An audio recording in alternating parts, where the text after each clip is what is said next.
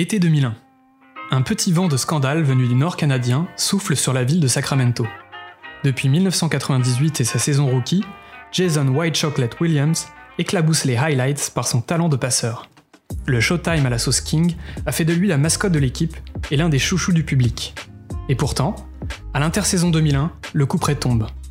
Le jeune meneur des Kings est tradé aux Grizzlies, alors en plein déménagement à Memphis. Mike Bibby, certes plus efficace et plus complet, mais tellement moins spectaculaire, rejoint donc le roster des Kings.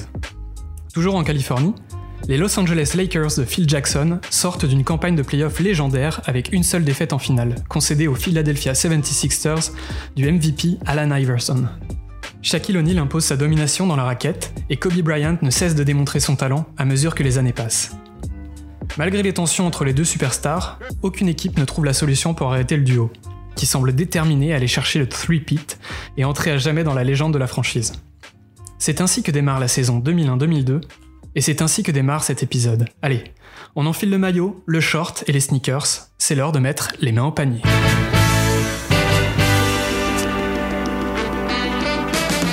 Bienvenue à toutes et à tous, vous écoutez Les Mains au panier. Ensemble, nous revisitons les personnalités, équipes ou moments qui ont marqué l'histoire du basketball. Je suis Dimitri et pendant cet épisode, nous allons nous intéresser à l'un des plus gros scandales de la Grande Ligue. Mais avant ça, laissez-moi vous introduire mon co-présentateur, le king des playgrounds, la terreur des parquets, François. Ouais, bonsoir tout le monde. Comment vas-tu François? Ça va très bien et toi Dimitri? Bah écoute, ça va pas mal, euh, ça va pas mal. Très content de te retrouver pour, euh, pour cet épisode 2. Ouais, cet épisode 2 où on attaque direct avec euh, le scandale. Ah, on attaque avec du lourd là, c'est sûr que... On a, on a, été chercher dans les, dans, les, dans les heures sombres de la, de la NBA. C'est ça, après avoir dépoussiéré les livres de record avec Jerry West, là on passe sur quelque chose d'un peu plus douloureux. Tout à fait, tout à fait. Écoute, sans plus attendre, je te propose qu'on entre dans le vif du sujet en démarrant par la saison des Kings. Bah ouais, faisons ça. On parle de, des Kings de cette époque comme uh, The Greatest Show on Court. Est-ce que tu peux nous en dire un, un, peu plus? Bah ouais, tout à fait, puisque les Kings, ils ont fini la saison 2000-2001 en troisième position de la conférence Ouest avec 55 victoires pour 27 défaites. Ouais, je sais, c'est dur à imaginer aujourd'hui quand on sait comment les Kings sont nuls depuis 15 ans, mais à l'époque, ils commençaient vraiment à bien monter. Et euh, ils sortent sur un sweep en demi-finale de conférence face aux Lakers, toujours eux, donc ils ont une revanche à prendre. Tout à fait, tout à fait, sachant que les deux équipes devant eux sont euh, quand même des sacrés mastodontes, puisqu'il s'agit des Lakers et des Spurs, donc euh, deux équipes qui ont dominé euh, les, ah les bah, années 2000. C'est ça, c'est les deux poids lourds des années 2000, complètement. Et les Kings avaient été un petit peu le poil à gratter, un peu comme les, les Trailblazers quelques années avant, mais comme pour les Trailblazers, le destin le destin sera pas en leur faveur. Quoi. Et du coup, cette équipe est composée d'un roster euh, talentueux. Ouais, alors on retrouve l'ailier Chris Webber, qui est dans, son top et qui finit la saison à 27 points, 4 passes, 11 rebonds, donc euh, c'est le franchise player des Kings. Mais il n'y a pas que lui, puisqu'il y a aussi euh, un Serbe qui shoot très très bien, qui s'appelle Stojakovic. Une étoile montante, hein, 20 points, 2 passes, 5 rebonds. Et puis l'ajout, comme tu as dit, de Mike Bibby, un meneur talentueux, plus stable, un peu moins flashy que Jason Williams, mais ils vont quand même passer un palier grâce à lui. Tout à fait, tout à fait. Et en plus de ça, on a, on a quand même des joueurs expérimentés qui viennent compléter ce roster avec notamment Doug Christie. Voilà, le spécialiste des salles besognes, hein, celui qui va scoltiner Kobe Bryant, Doug Christie, et puis euh, l'ancien Lakers, Lady Divac, qui s'était fait trader aux Hornets justement pour récupérer Kobe Bryant. Comme quoi le, le, le destin. Euh... C'est ça, il était lié à cette franchise, euh, mais bon, lui a plutôt tourné pour les Kings après quoi. Et du coup, cette, cette équipe nous propose un jeu plutôt équilibré. Ouais, c'est un peu des, un peu des précurseurs. Hein. C'est déjà, un basket collectif basé sur euh, la passe, le mouvement sans ballon. On a la, marque qui est plutôt bien distribuée. On a aussi euh, pas mal de joueurs qui sont euh, autour de 5 passes de moyenne. Et en fait, c'est un petit peu euh, les Warriors, mais avant les Warriors, quoi. Et tout ça sous la houlette de Rick Alderman.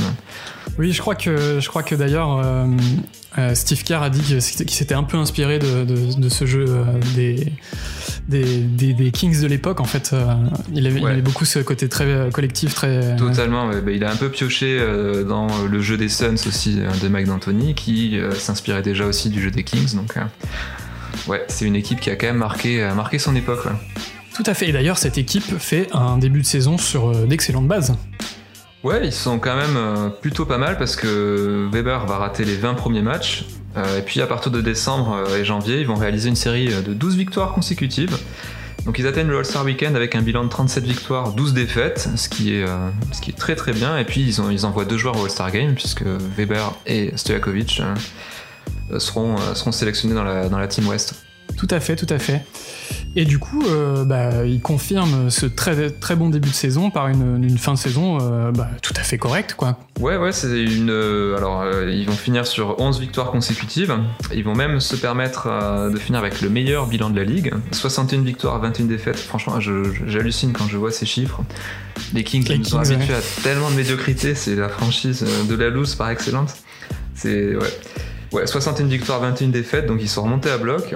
Ils passent devant les Spurs de Duncan, les Lakers de Shaq et Kobe, donc ils attaquent euh, les playoffs avec quand même des grosses, grosses ambitions. Oui, c'est déjà un exploit en soi en fait quand on, quand on regarde un peu les, équipes, les équipes euh, des Spurs et des, et des Lakers de l'époque. Euh, c'est impressionnant qu'une équipe sans super superstar, parce qu'on peut pas dire que, que, même si Chris Weber est très très bon à l'époque, c'est pas non plus. C'est pas non plus le joueur hyper dominant, mais il est quand même bien talentueux et, et bon après à ce moment-là, dans la NBA, c'est vrai qu'il y avait trois grosses équipes qui sont toutes les trois à l'ouest et bah, il s'agit euh, des Spurs, des Lakers et puis des Kings. Oui, tout à fait. Les autres sont un peu des faire-valoir ou des étoiles montantes, mais bon.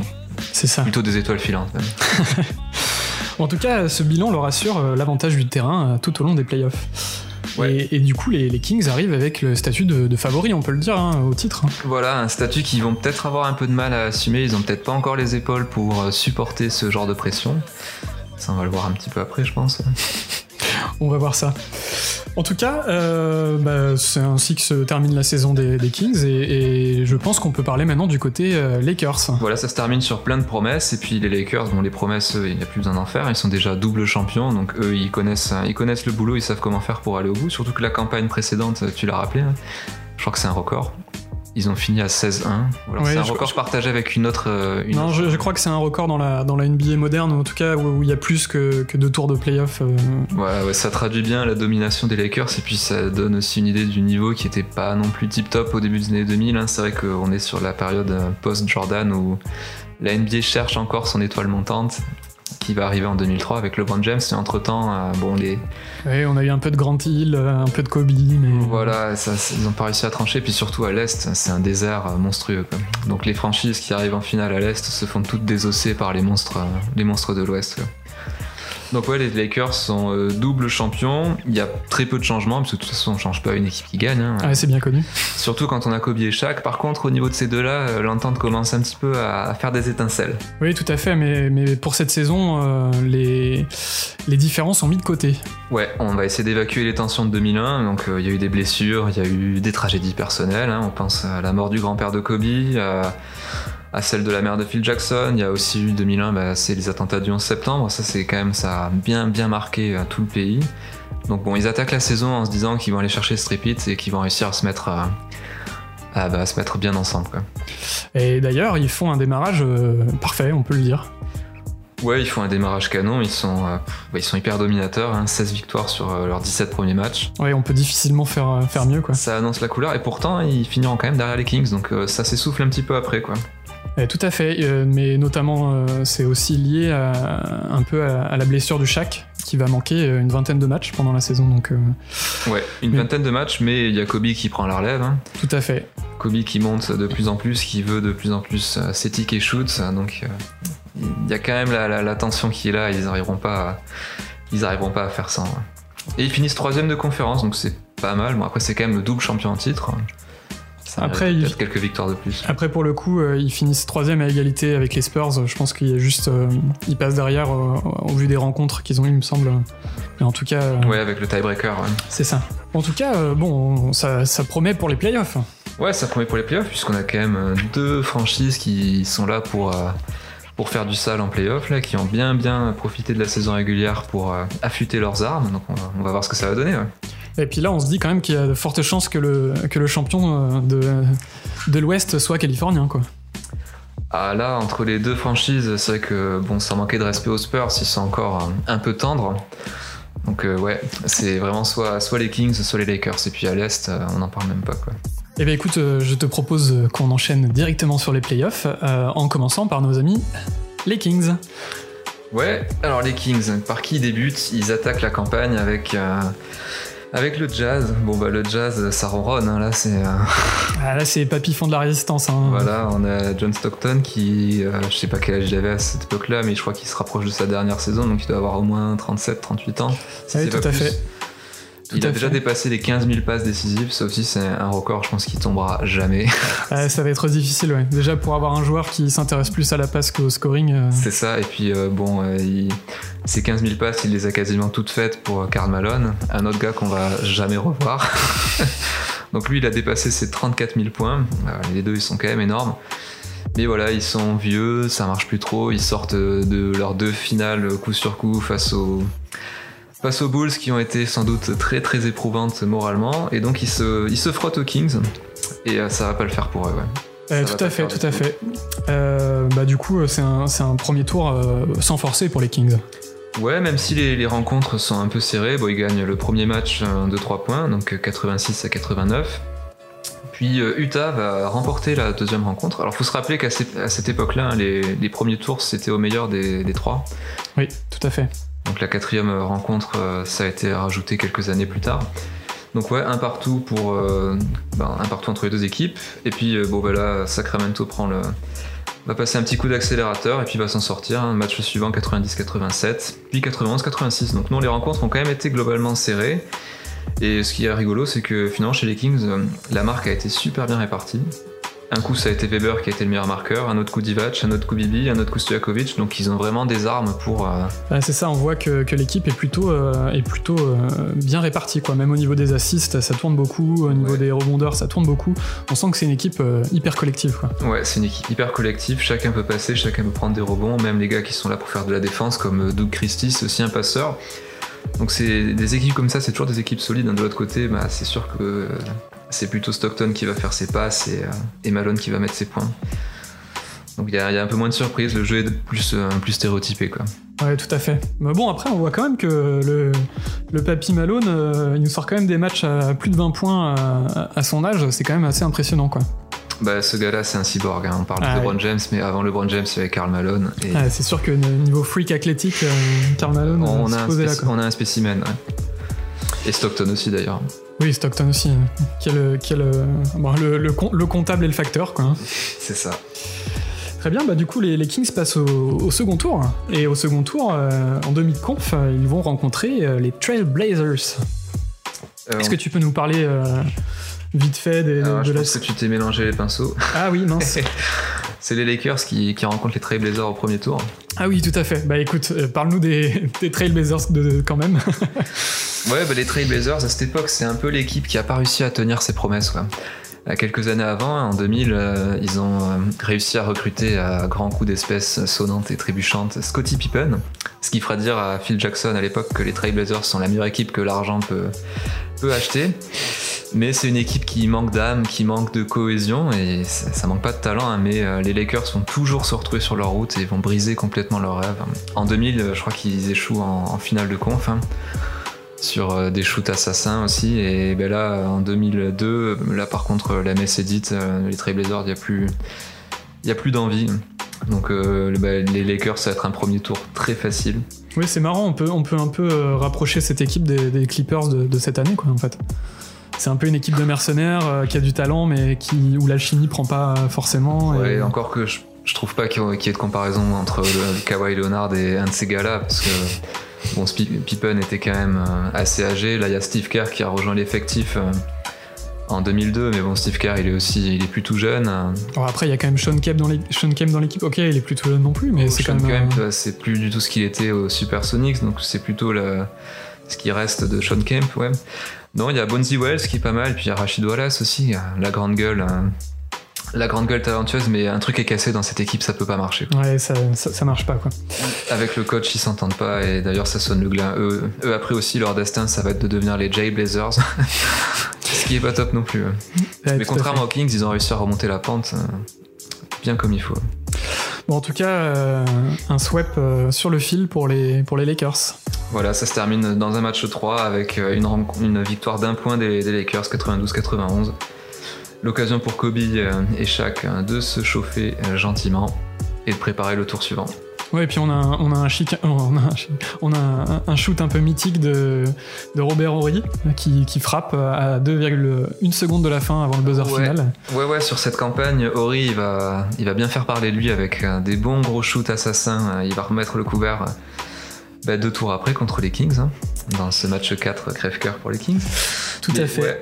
Non, ils sont, de toute façon, ils, ils attaquent les playoffs avec beaucoup de confiance et puis avec un gars comme Ori, il euh, faut quand même rappeler que c'est un gars qui est plus titré que Michael Jordan.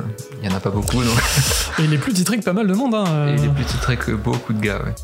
Et effectivement, ouais, c'est il est toujours au bon moment, au bon endroit. Ce, toujours dans la bonne équipe. Petit et puis il a, euh, il a son surnom de Big Shot Rob et c'est bien pour quelque chose. Tout à fait. Euh, écoute, euh, je te propose qu'on passe maintenant au second tour. Ouais, on passe au second tour. Alors, retour sur les Kings. Les Kings euh, affrontent les Mavericks. Ouais, une équipe hyper sexy avec l'éclosion de Steve Nash et Nowitzki, qui font aussi leur première apparition au All-Star Game, comme Chris Webber et, et Peja Stojakovic. Donc ouais, premier tour contre les Wolves, euh, on a eu un Dirk inarrêtable avec 33 points, 16 rebonds. Donc l'Allemand commence à, gentiment se chauffer lui aussi. Oui, voilà. La confiance est, en train de monter. La série va être, euh, va être quand même relativement accrochée. Euh, même si les Kings vont réussir à, passer l'obstacle 4-1. Il faut dire aussi que c'est un, un match-up inédit entre les, les Mavs et les Kings. C'est la première fois qu'ils se rencontrent en, en playoff. Ouais, c'est la première fois d'ailleurs, je sais pas si c'est s'ils se sont re-rencontrés depuis. Bah, étant donné que les Kings ne sont plus allés en playoff depuis des années. Euh. Ouais, je suis désolé, j'ai pas pu m'en empêcher. S'il y a des fans des Kings qui nous écoutent, hein, bah, bon courage. Mm. Accrochez-vous. La, route est encore longue. ouais. Non, c'est des rencontres. Euh, alors, on n'a pas trop. Enfin, si on a rappelé les scores, euh, les scores du, premier tour face au Jazz, c'était des matchs qui étaient rarement au-delà des 90 points. Euh, là, le basket de Dallas, ça n'a plus rien à voir. Hein. C'est Don Nelson, il faut que ça aille vite, il faut que ça dégaine, il faut que ça court, il faut que ça marque des points. Un peu des, hein, euh, c'est un peu des précurseurs euh, du système, Warrior. Et bon, on va avoir des rencontres avec beaucoup plus de points. Et à ce jeu-là, bah, les Kings, ils savent aussi faire. Ils savent aussi faire, ils, ils en mettent des brouettes on, voit, toujours que bah, ce, qui, frappe un peu quand on regarde les, ne serait-ce que les, feuilles de score, c'est que bah, en fait, euh, on voit encore que bah, c'est une équipe super collective. Hein. C'est pas toujours le même, euh, le même leader des scores, ou en tout cas, il y a toujours plusieurs joueurs qui sont au-dessus des 20 points. Enfin, c'est assez. Euh, voilà, ils ont, ils ont un, quatuor de mecs qui arrive à, compenser s'il y en a un des, des, quatre qui ne marche pas bien sur une soirée, l'autre va prendre le relais. Et puis on a, on a Christy qui appuie en, défense. Donc, euh, Ouais, Christy, c'est le chien de la casse. Hein. Toute équipe a besoin. Un gros défenseur euh, du Romal qui, est aussi capable de mettre euh, quelques shoots. Donc, non, c'est une équipe qui a quand même une vraie philosophie de jeu sur laquelle s'appuyer. Et bah, voilà, ça déroule. Hein. La suite de la série, bah, ils prennent clairement la main dessus. Puis là, lâcheront pas. De match 3, c'est remporté 125-119. Match 4 remporté 115-113 après prolongation. Et puis dernier match 101-114. Donc ouais, les, les Mavs, c'était l'équipe du trio avec Nowitzki, Nash et Finlay, mais on n'aura pas l'occasion de les voir beaucoup plus, hein, puisque cette équipe-là va être dissoute. Ce qui est dommage, hein, parce qu'on aurait, pu, euh, aurait pu avoir une belle dynastie aussi. Hein. C'est l'éternel regret de Mark Cuban de ne pas avoir su proposer ce qu'il fallait à Steve Nash. D'ailleurs, il y a une anecdote à ce sujet. À l'intersaison 2004, quand Nash est free agent, euh, Mark Cuban ne voulait pas lui offrir plus que McBibi. Bon ben voilà. Il l'a regretté amèrement. c'est pas, tout à fait le même, standard de joueur. Non, non, non, bah, sans manquer de respect à McBibi, c'est vrai que Nash a quand même eu une carrière euh, incroyable. Et ouais, ça, c'était l'affaire de juste 2 millions. entre 11 millions que Cuban lui proposait et 13 millions que les Suns proposaient à Nash. Il a préféré partir chez les Suns. C'est fou quand même parce qu'on se dit que ça aurait pu donner. Euh, enfin, on se dit que Nash aurait pu avoir euh, une bague de champion au moins et puis que, que Nowitzki aurait pu en avoir, euh, avoir une de plus quoi. Ouais, c'est du basket fiction, ça c'est dur à voir, mais en tout cas c'est clair que ils sont pas allés au bout de ce qu'ils auraient pu faire. Très bien, écoute, euh, deuxième tour euh, remporté par les Kings. Est-ce que les Lakers en vont en faire autant Mais oui, en tout cas, on voit ce qui se dessine. Hein. C'est la finale de conférence hein, qui arrive. Et les deux équipes sont là que pour ça. Donc euh, en face, qu'est-ce qu'on a? On a un duel Spurs-Lakers. Très beau match Spurs-Lakers. Ouais, il y en aura. Il y en aura beaucoup des séries comme ça, elles seront plutôt bien disputées, plutôt partagées, mais en tout cas cette année-là, les Spurs ils font pas le poids. Et ils ont gagné 20 de leurs 24 premiers matchs, puis ils ont eu une série de, de 13 victoires en, en, mars, donc ils ont quand même euh, une belle dynamique. Tim Duncan, c'était le MVP de la saison régulière. Tout à fait. Et euh, c'est seulement le deuxième Spurs à récupérer cette, euh, cette, distinction après David Robinson. Qui est toujours dans l'équipe d'ailleurs. Qui est toujours dans l'équipe, ouais, ouais c'est les Twin Towers. On a un petit Frenchie euh, qui est nommé dans la All Rookie First Team. Il s'agit de Tony Parker. Oui, hein, dont, dont, on entendra très souvent parler par la suite dans, dans la NBA. Ouais, ça, je pense d'ailleurs qu'il fait partie, je crois que c'est le troisième joueur le plus jeune à, à être titulaire pendant les playoffs. Jusqu'à cette époque, il doit avoir à peine 19 ans. Oui, c'est ça. Ouais. Donc c'est le début de, de, la très belle histoire des Spurs et de, et de Tony Parker. Donc leur premier tour, eux, ils, sont, ils se sont débarrassés euh, des Supersonics. 3-2, c'était quand même accroché. Il manque encore euh, un facteur X pour passer un cap. Ce facteur X, bah, il joue chez les Lakers, il va arriver après, il s'appelle Robert Horry. Et puis il y a aussi un, un, un, certain Argentin. Un petit Argentin aussi qui va bien, qui va bien contribuer à l'équipe. Un petit magicien, exact, le plus grand talent non américain du basket, Manu Ginobili. Bref, cette année-là, il est pas là, et bon, bah, ça, ça va être des, une série. une série très très disputée avec des matchs, bah, des scores un peu de, des scores de région quoi. Euh, 80-86 au premier match, donc euh, les défenses sont de sortie, c'est dur de mettre des points. C'est un peu la panache aussi de, de, cette époque, on a très peu de matchs qui se terminent euh, au-dessus de la barre des 100 dans les années 2000. Ouais, et puis euh, surtout à cette époque, les Spurs ils sont réputés pour leur défense, défense de fer, c'est une équipe qui est hyper chiante à regarder. Parce que leur système de jeu il est très stéréotypé, c'est balle dessous pour Duncan et on le laisse faire. Donc euh, bon, c'est pas encore le, le, Spurs basket comme on va connaître après euh, dans la finale contre le Heat euh, dans les années 2010. Bah D'ailleurs, on le voit sur la, sur la feuille de, de score, hein. on a du Team Duncan un peu partout. Quoi. Bah voilà, c'est le leader des points, des rebonds et des passes. Donc tout le jeu passe par lui. ça fait un sacré duel avec Shaquille O'Neal, ceci dit, hein. donc c'est le, le, duel de mammouth. Mais à ce jeu-là, les Lakers sont quand même mieux équipés. Il y a quand même Kobe Bryant que les Spurs peuvent pas, peuvent pas stopper. Il y a trop de talent dans cette équipe. Ouais, et, puis, un... et puis il faut dire aussi que, que pour le coup, David Robinson est un peu vieillissant. Il arrive un peu sur la fin de sa carrière. Ouais, lui, lui il va lui rester encore, un, encore une saison. Une saison qui sera ponctuée par un, par un deuxième titre, hein, puisqu'en 2003, ce sera les Spurs qui seront champions. Mais cette année-là, comme j'ai dit, c'est pas bon. Donc euh, ils vont remporter le match, le match 2, 88-85. Et euh, Los Angeles va, va réussir à, à, prendre, à prendre les trois dernières rencontres, 99-89, 87-85 et 87-93. Donc ouais, des rencontres bien serrées, très défensives. Ouais, on peut dire aussi que c'est aussi, enfin euh, cette victoire des Lakers est, est un peu liée au, au, manque de finition euh, des Spurs. Bah oui, oui, tout à fait. Hein. les Spurs, c'est une équipe qui est pas encore complètement aboutie. Hein. Oui, puis en fait, ils ont, ils ont eu. Euh, enfin, ils mènent pendant 4, euh, 4 euh, matchs, 4 des 5 matchs, en fait, donc on, ils auraient très bien pu euh, plier cette série. Sauf que euh, ils perdent à chaque fois le, le money time, quoi. Dans, dans, le quatrième quart, ils finissent par perdre le match. Et ouais, mais c'est ça qui forge les, les grandes équipes, hein. ce sont les, les, grandes défaites. Quand on prend la leçon comme ça par le champion, eh ben on étudie ça, on analyse et l'année suivante, ça, on prend sa revanche. Tout à fait. Du coup, euh, on peut dire que voilà, on a l'affiche de la finale de conférence ouais. et c'est un peu ce à quoi on s'attendait en début de saison. C'est ça, c'était écrit, il fallait cette rencontre californienne entre les Lakers et les Kings, ce que tout le monde attendait. Et du coup, euh, bah, on peut dire que la, la, la saison régulière euh, est plutôt à l'avantage des Lakers. Ouais, ouais, ouais, on peut le dire, puisqu'ils se sont, comme ils font partie de la même division, ils se sont rencontrés euh, quatre fois, trois victoires des Lakers, une victoire accrochée des Kings. Mais bon, quand on est en playoff, euh, les rencontres de saison régulière, ça pèse pas lourd. C'est un autre jeu. En tout cas, euh, l'avantage psychologique et l'expérience est plutôt aussi côté Lakers. Ah bah ouais, puisque sur les, les deux dernières campagnes, c'est les Lakers qui se sont toujours trouvés sur la route hein, des Kings.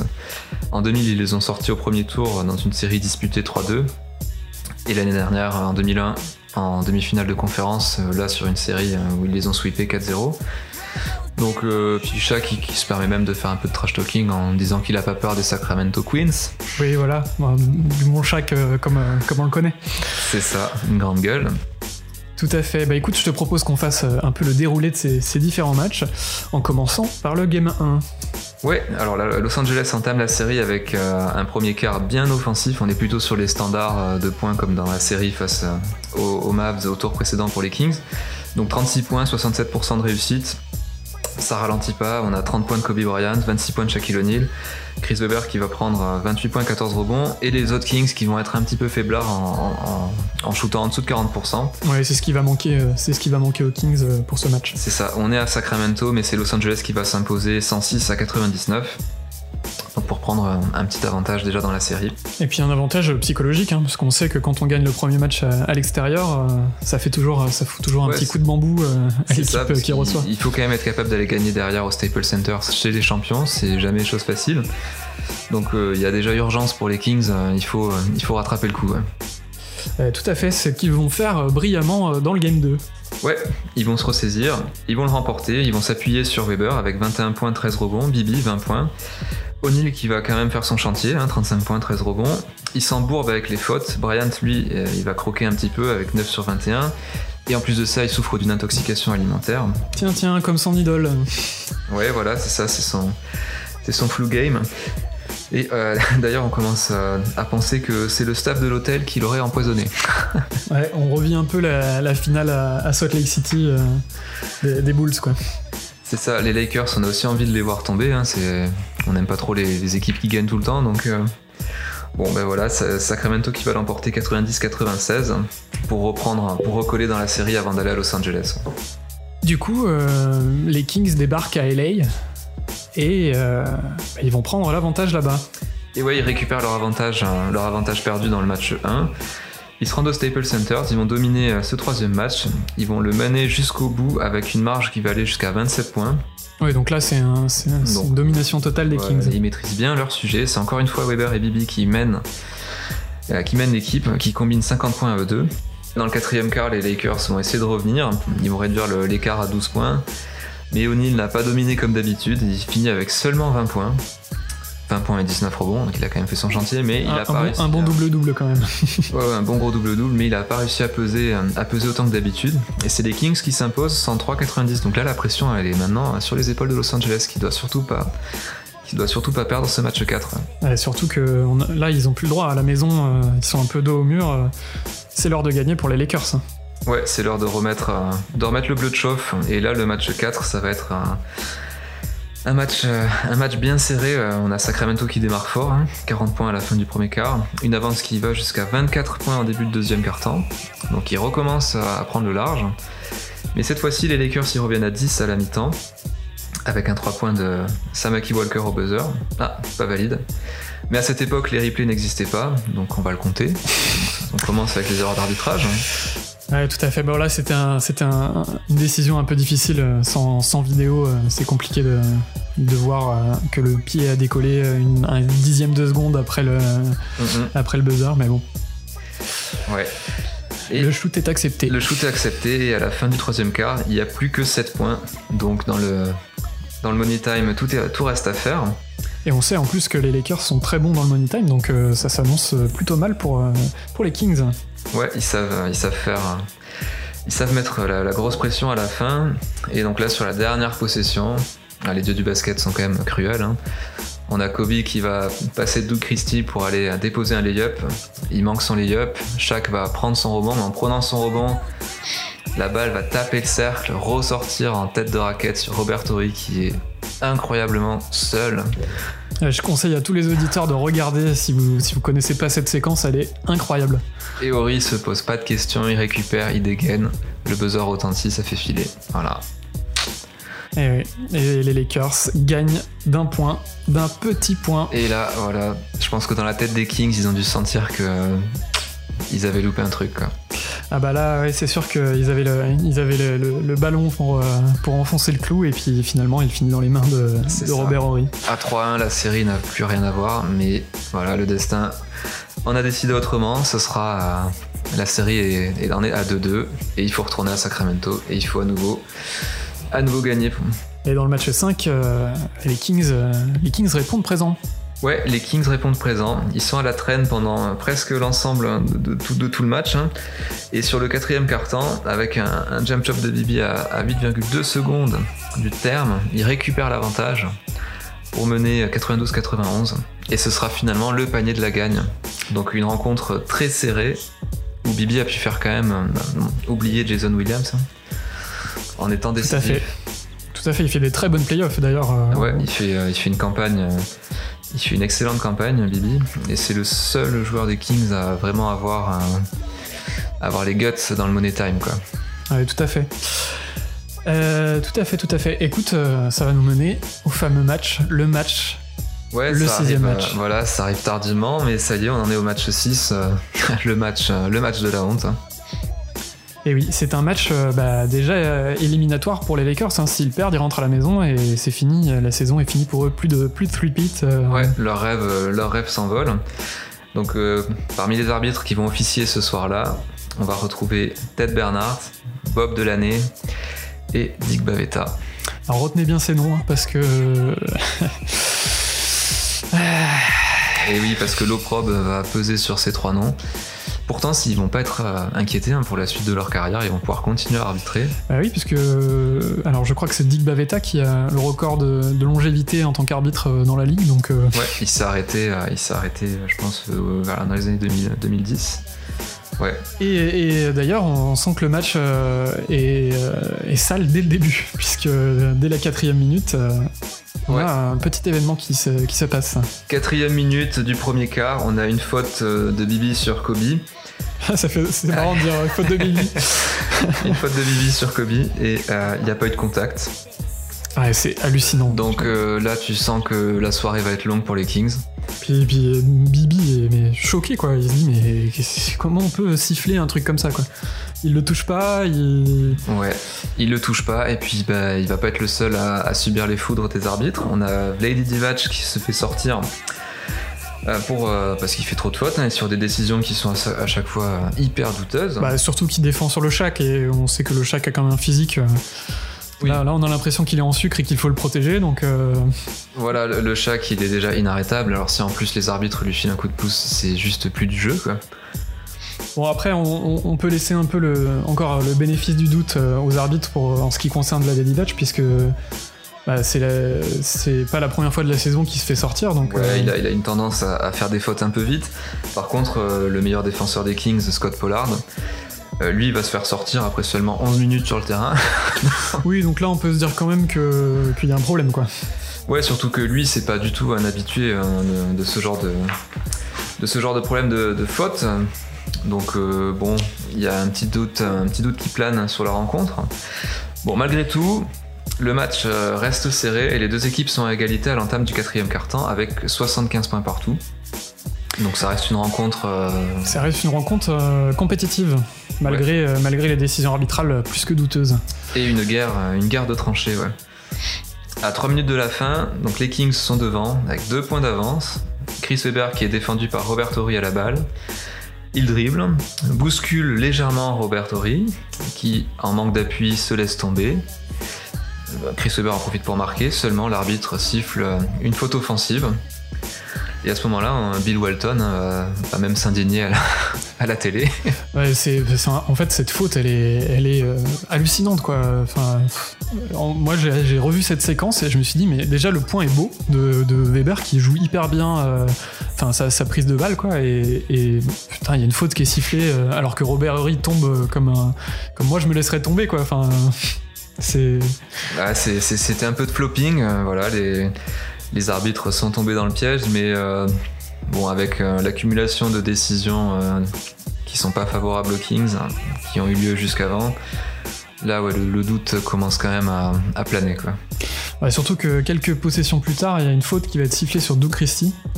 Alors que, que Weber fait un énorme bloc, mais alors vraiment, euh, alors si, si vous êtes fan de, de- de belles actions défensives, je vous conseille de regarder ce, ce bloc qui est, qui est super, super beau. Il fait un peu penser au bloc de, de Gino Billy sur Arden euh, Mm. euh, quelques années plus tard. Mais en tout cas, encore une fois, les commentateurs n'en reviennent pas quoi. Bah non, voilà, une faute supplémentaire, et puis quatrième carton, ça continue. McBibi se prend un coup de coude par Kobe.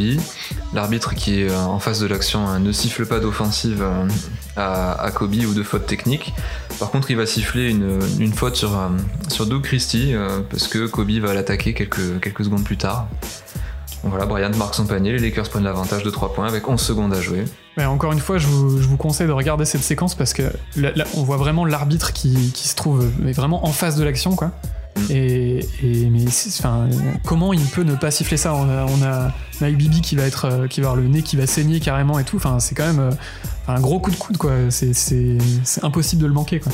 Ouais, bah, symbole de, de cette euh, domination euh, des Lakers et de cet avantage des, au niveau des coups de sifflet, c'est que rien que dans le quatrième quart, hein, les Lakers vont tirer 27 lancers francs et les Kings en auront que 9. Oui, donc on rappelle que, qu'un quart ça dure 12 minutes. Euh, 27 fautes en 12 minutes pour une équipe, c'est énorme.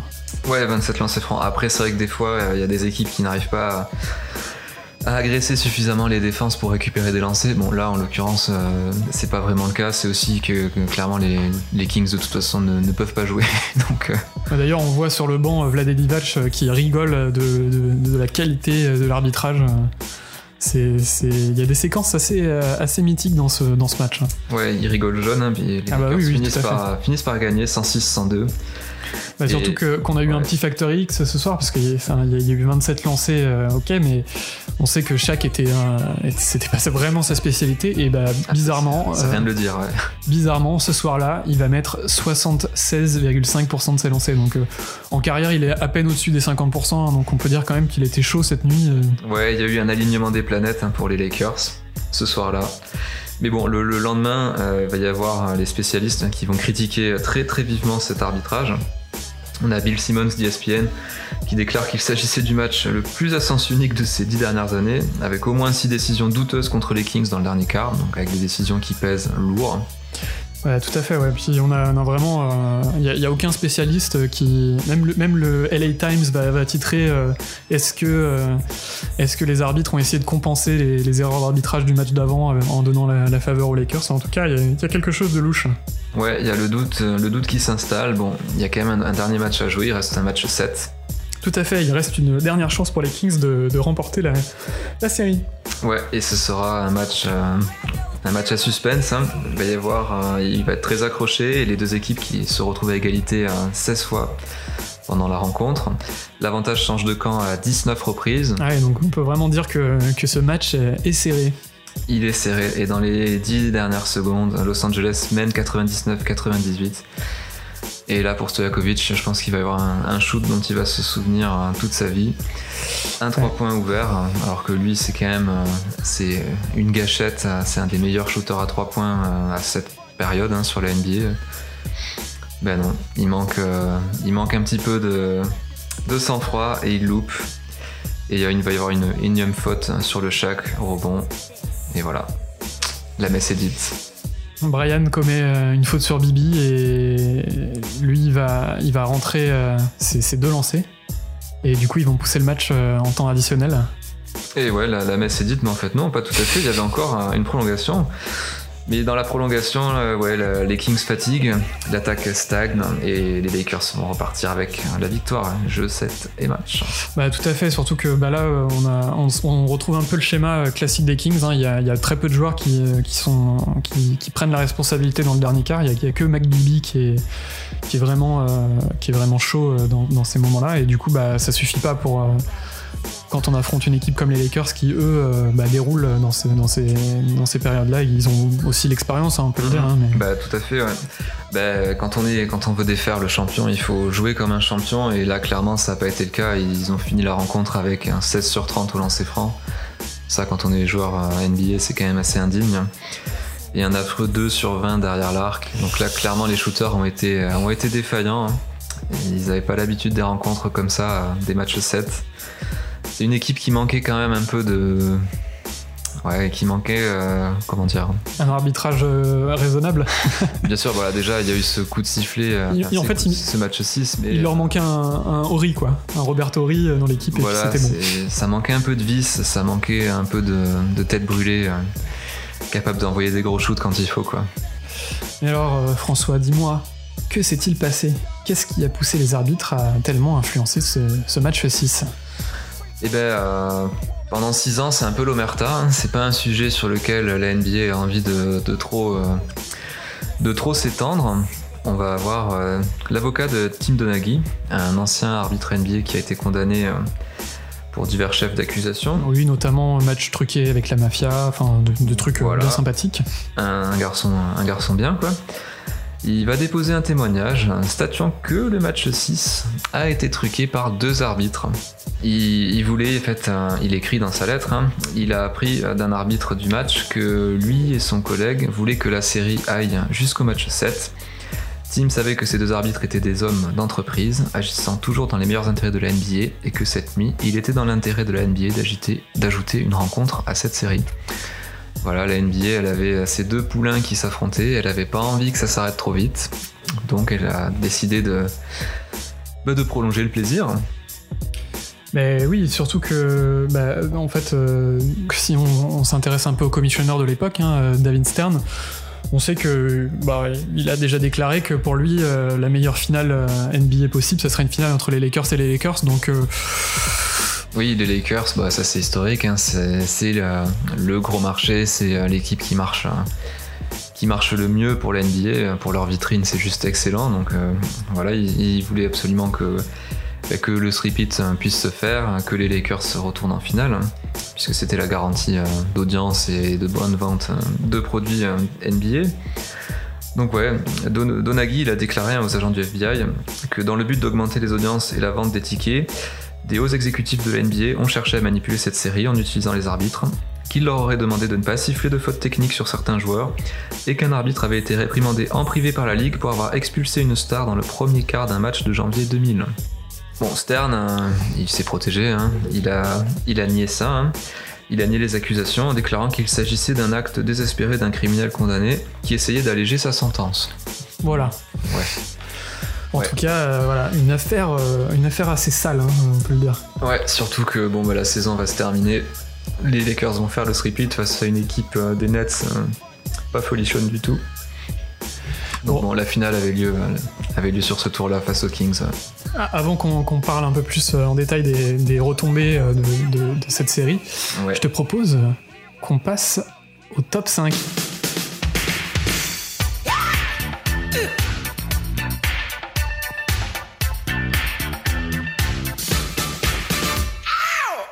Ouais, je vous ai concocté un petit top 5 avec euh, avec les pires décisions arbitrales qui ont eu ah. euh, des impacts terribles sur les, les playoffs. Attends, je, me frotte les mains. Ouais.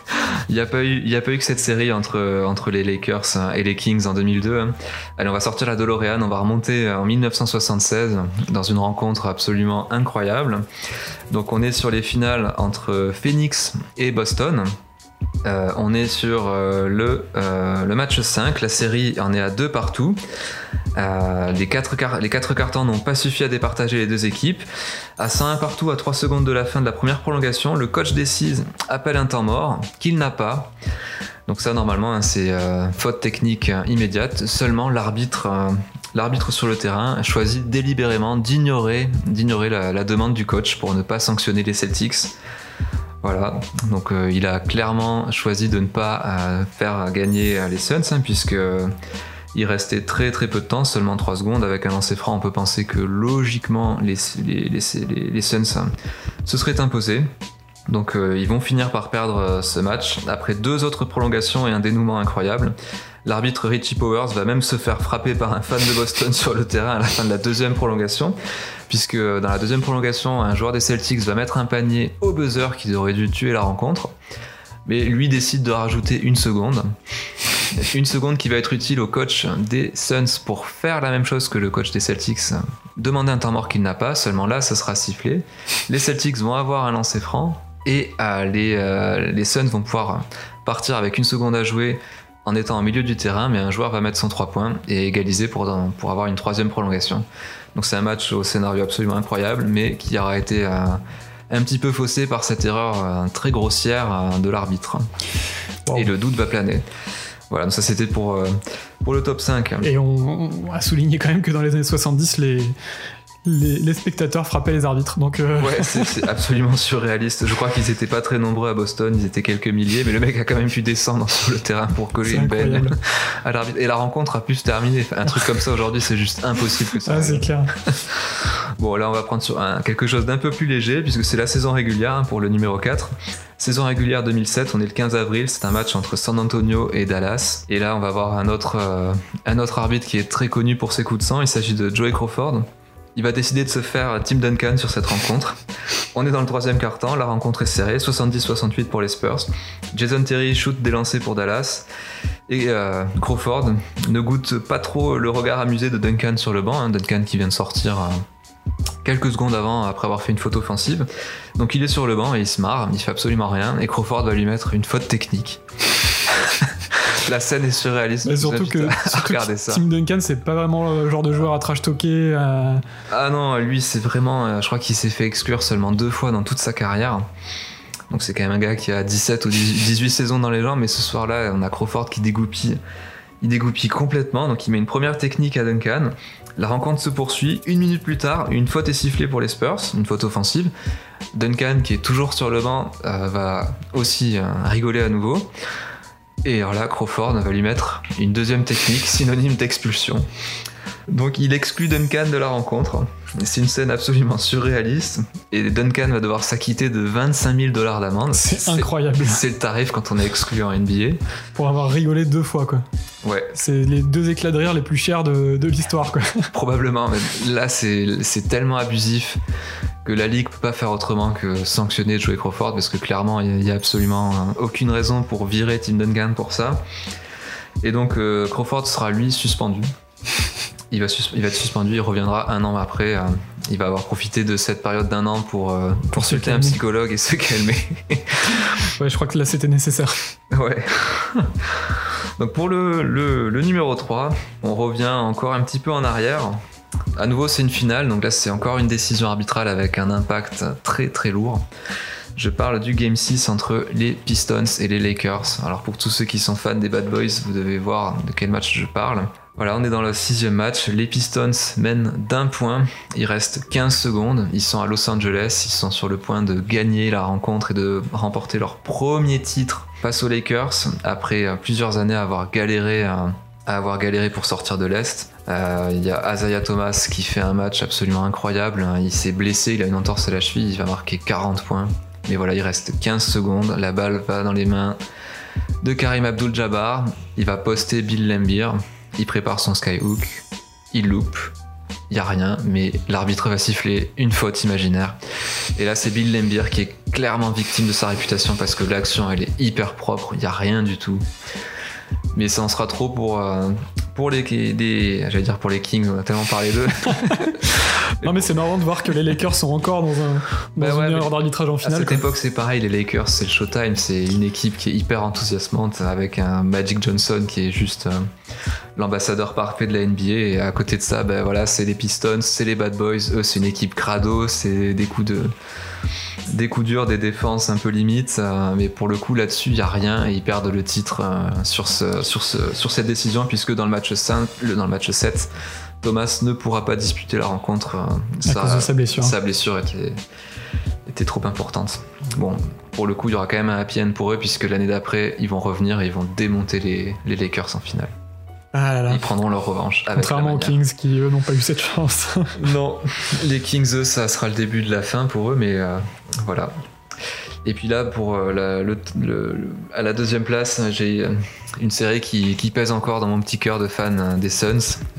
Donc là, c'est pareil pour tous ceux qui ont connu cette époque 2007. Euh, je pense qu'ils voient très bien ce à quoi je fais allusion. Donc on est dans le match 4. Euh, la série Suns Spurs, donc là c'est un grand classique, hein, c'est série Suns Spurs, puisque chaque année globalement on y a droit. Et chaque année globalement ben, ce sont les Spurs qui, passent. Hein. C'est une équipe qui est plus réaliste, qui a plus de, vices, et c'est justement de ça dont il s'agit. Donc dans le match 4, 18 secondes du terme. On a Robert Horry qui va balancer Steve Nash euh, sur la table de marque sans aucune raison alors que le match est plié, hein, les Suns sont gagnés. Rajabel va venir s'expliquer avec Ori. Les deux écopent d'une faute, euh, technique. Ori est exclu. Mais voilà, le mal, hein, est ailleurs. Sur le banc, on a deux mecs hein, chez les Suns qui se sont levés et qui ont fait mine de rentrer sur le terrain. Il s'agit de Amares Stoudemire et Boris Dio. Et voilà, la ligue, elle est encore euh, complètement Elle a encore en mémoire euh, le gros scandale qu'il y a eu euh, trois ans plus tôt. euh, De Malicette de Palace. Exactement, euh, chez les Pistons avec Ron Artest qui est allé tabasser un, un spectateur. hein, que les Oui, règles un spectateur qui n'avait rien fait en plus. Bon, bon, peut-être qu'on en reparlera une autre fois, mais. Bon, peut-être pas quand même, mais enfin, bref, c'est un autre sujet. En tout cas, ces deux-là se sont levés et la sanction, c'est une suspension. Voilà, il n'y a pas à discuter, c'est une suspension. Donc les, Suns se retrouvent en- amputés de deux joueurs incroyablement importants, Stoudemire qui amène ses brouettes de points et de rebonds contre Duncan, et puis Dio qui est, euh, bah, fantastique à cette époque. Donc euh, voilà, le mal est fait, hein. la NBA impitoyable a choisi de sanctionner ces, deux joueurs qui sont essentiels. Le match 5 sera perdu euh, dans une rencontre pourtant héroïque, hein, 88-85 par les Suns qui vont jouer le match à 6. Donc ils finiront leur rencontre épuisés. Et on, retrouve Tindo Nagy hein, dans cette rencontre, qui va avouer euh, un petit peu plus tard sur la série que Phoenix était clairement la meilleure équipe de la ligue en 2007. Et la série contre les San Antonio Spurs a été très mal arbitrée. Tommy Nunez, qui était le superviseur des arbitres sur cette série, il n'aimait pas le propriétaire des Suns, Robert Sarver, et il, il appréciait le style de vie à San Antonio. Il voulait que la série se prolonge et, et qu'il revienne à San Antonio. Incroyable. Voilà, voilà. Surtout que cette année-là, c'était vraiment l'année, euh, l'année du titre pour les Suns, une année pour récompenser leur basket, euh, leur basket si beau. Ben non. Voilà, eux c'est Encore, pareil. ils encore une belle équipe collective qui se fait couper euh. Ouais. par une décision arbitrale. Mais euh, ils sont vraiment comparables hein, aux Kings de, de 2002. Voilà, c'est une équipe avec euh, une marque bien répartie, mais avec des joueurs qui n'arrivent pas à avoir ce coup de vis euh, nécessaire dans le dernier, dans le dernier quart. Là, Ori, il était clairement là pour envoyer un message. hein. C'était l'intimidation et les Spurs à ce jeu-là, bah, ils avaient quand même des têtes brûlées avec Bowen et Ori.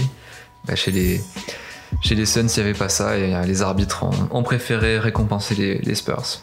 Voilà. Et à la première place, euh, bah, j'ai cherché quelque chose de pire que ce match 6. Euh, mais j'ai pas trouvé. euh, j'ai pas trouvé, donc ce sera plutôt un top 4 pour aujourd'hui. Eh ben, écoute, merci François pour ce top 4 euh, de qualité. Avec plaisir. Et écoute, je te propose euh, qu'on passe à l'épilogue. Et oui, épilogon. Bah du coup, euh, les Lakers vont aller au bout.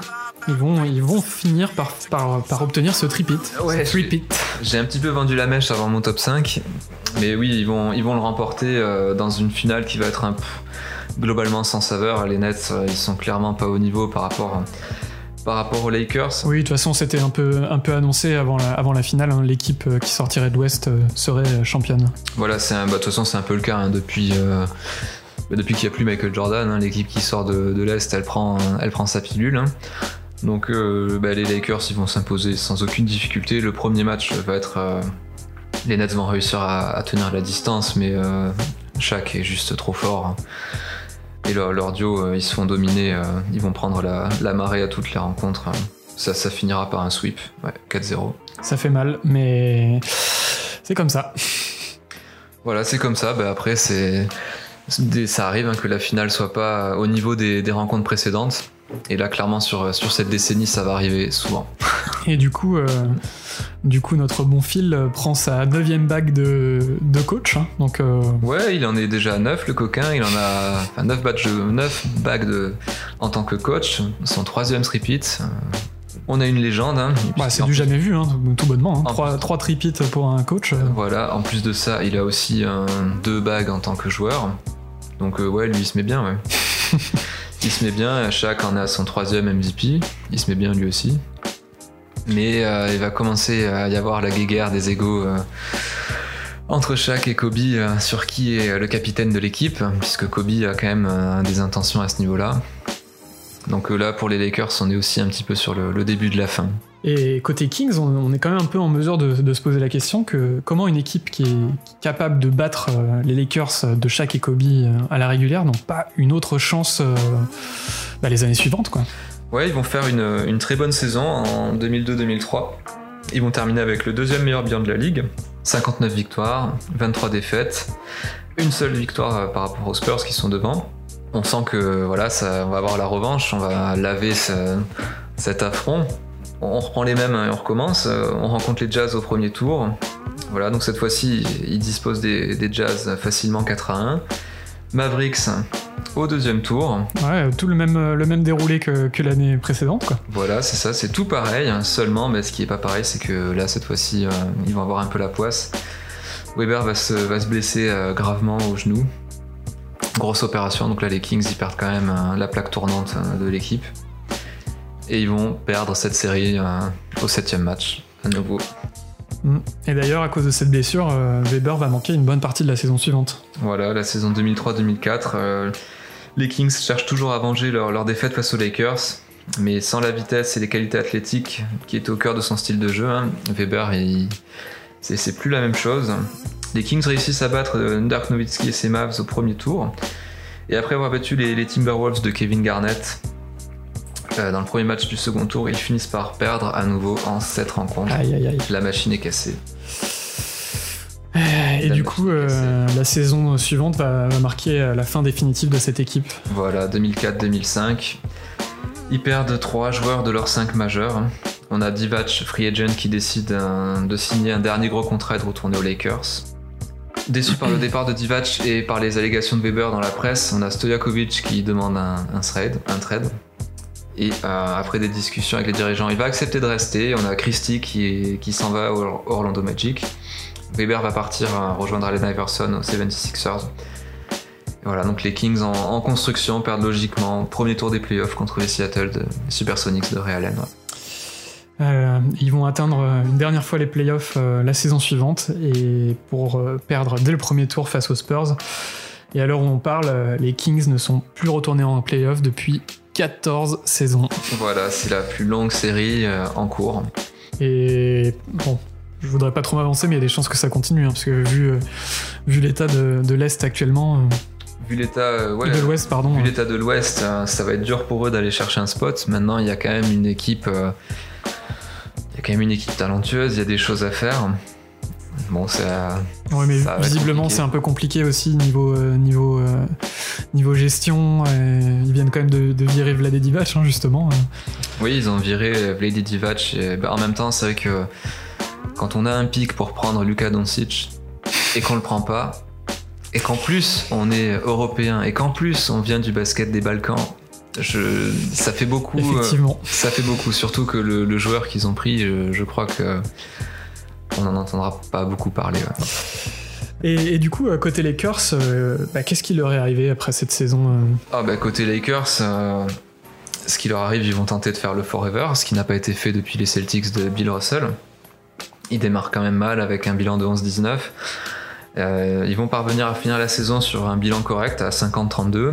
Ils battent les Timberwolves au premier tour, mais ils vont tomber sur les Spurs de Tim Duncan en 6 rencontres. Et la saison 2003-2004, elle est très suivie par les médias, puisqu'à l'intersaison, ils se sont renforcés avec euh, l'arrivée de Gary Payton et de euh, Karl Malone, qui vient essayer de gratter une bague. Ça va presque le faire, ils vont réussir à aller jusqu'en finale. Ils font, ça va être une, euh, euh, saison compliquée quand même, parce que sur leur Big Four, qui est alléchant sur le papier, il y a quand même quelques papilles. Ils vont tous être touchés par des blessures. Euh, que ce soit O'Neill au mollet, Malone au genou ou Bryant à l'époque, à l'épaule. Ils démarrent la saison avec 18 victoires pour 3 défaites, finissent sur un bilan de 56-26, entrent en playoff en tête de série numéro 2, ils battent Houston, San Antonio, Minnesota pour atteindre des finales où ils sont archi favoris, mais ils vont tomber sur un os. hein. Les, les Pistons toujours euh, toujours dans les bons coups. Voilà, les Pistons à la sauce euh, col bleu qui vont faire une finale magnifique avec euh, un jeu très collectif, euh, beaucoup de joueurs euh, qui peuvent, qui peuvent marquer, puis une grosse défense. Et puis surtout, il n'y a plus trop de cohésion au niveau, niveau Lakers et je crois que Malone va se blesser pendant, pendant la finale. Tout à fait. Voilà, donc ça serait Le, le ring chaser va, va louper son, son, son slot. Ouais, c'est dommage, il aura raté, il aura raté son, son année pour récupérer une bague. Voilà, bon, il finira quand même sur une carrière magnifique. hein. Ah oui, tout à fait. Bah, c'est le meilleur joueur non, titré euh, de l'histoire de la hein. Ah, Sans aucun doute avec Charles Barkley, ouais. Et voilà, ben, ça, marque la fin de la collaboration entre, Kobe et Shaq. hein. La coupe est pleine entre ces deux-là. Et Shaq, euh, va, réussir à se faire trader. On a Kobe qui veut partir. Il, voulait se rapprocher de, Chicago. Et Shaq le coiffe au poteau en négociant son, trade pour le, hit, euh, pour le hit de Miami contre Lamar Odom, Brian Grant, Karen Butler et un pic de premier tour de draft. C'est assez fou parce que je, je sais pas si t'as as écouté cette interview entre, entre Shaq et, Kobe où ils se parlent des années après. T'as vraiment Kobe qui raconte qu'il était en train de, il était à Chicago en train de visiter des maisons quand il apprend le, le trade de Shaq quoi. Et là, il est dégoûté parce que bah, il se dit bah ok, bah, c'est sûr que les Lakers vont jamais accepter de laisser partir deux stars d'un coup, donc il sait qu'il a bah, mm. qui, est, niqué quoi. Surtout que pour lui, ça va être aussi une petite traversée du désert hein, qui va durer. Euh, qui va durer 4-5 saisons où il va être pas très très bien entouré jusqu'à l'arrivée de Pogazol et le succès qu'on connaît. Mais ouais, clairement, les Lakers, euh, ça a pu être l'équipe qui fait rêver pendant. Bah, elle, explose, même, le, même Phil Jackson quitte, euh, quitte le poste de coach. et il écrit un livre où il va démonter un peu bah, mm. Kobe. on va bien comprendre que ces 4 années bah, ces 5 années, si on accepte euh, la saison 2003 où ce sera les Spurs qui, ont été en finale, ces 5 années euh, au sommet euh, ont laissé des traces. Voilà, c'est la fin de la dynastie des Violets. Et Shaq, par contre, lui, va, reconnaître le succès assez rapidement en 2006 avec, avec un certain Dwayne Wade et Gary Payton qui aura sa bague. Et Tout aussi à fait. White Chocolate qui était dans l'équipe. Tout à fait. Une belle équipe, hein, cette équipe du, du 8. Une équipe bien kiffante une équipe bien kiffante. Euh, bah écoute, c'est la fin de cet épisode. Je te, je te remercie, euh, François, d'être euh, d'être venu enregistrer avec moi. Bah, merci à toi, Dimitri, c'est toujours un plaisir. Bon, pour, pour, nos auditeurs, hein, vous pouvez nous, retrouver sur la page Facebook de, du podcast ou sur le compte Instagram de, Radio Wilson. Cet épisode et ceux à venir sont à retrouver sur toutes les plateformes de podcast, hein, Spotify, Apple, Google, Deezer, encore et les autres. En attendant, nous, on se retrouve euh, bah, très bientôt. Hein, euh, et je vous dis euh, ciao Ciao, à la prochaine